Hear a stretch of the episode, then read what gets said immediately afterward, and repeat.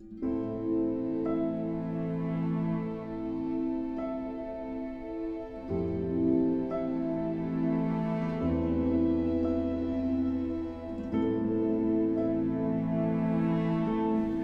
2010, in between spring and summertime, I spent a month traveling around France on my own. I didn't make any plans for the trip, didn't do any research on any places.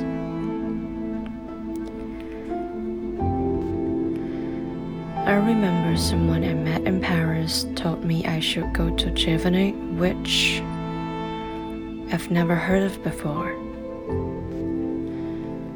I do love Monet, but I didn't even know he once lived there and painted those water lilies there.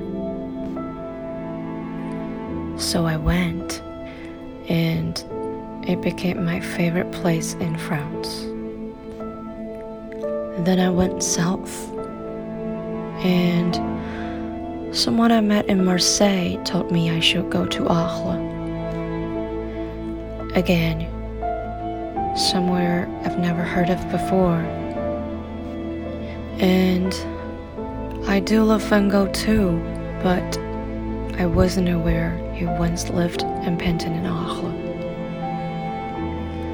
The hotel I booked in Arles is actually a boat, a boatel.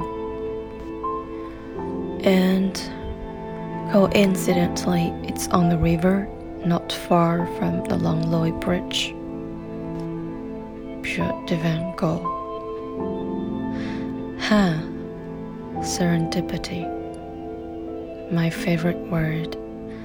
And seems to be what's driving my life forward as well.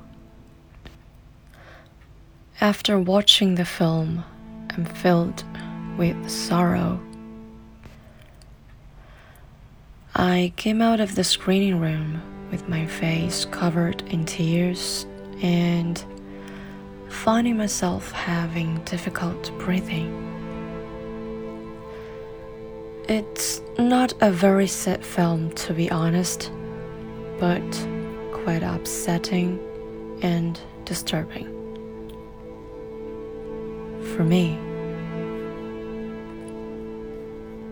I guess I just have a very sensitive heart with too much emotion in. Oh, and I watched it on British Mother's Day. But here it is to Van Gogh and to all the unexpected surprises in our lives.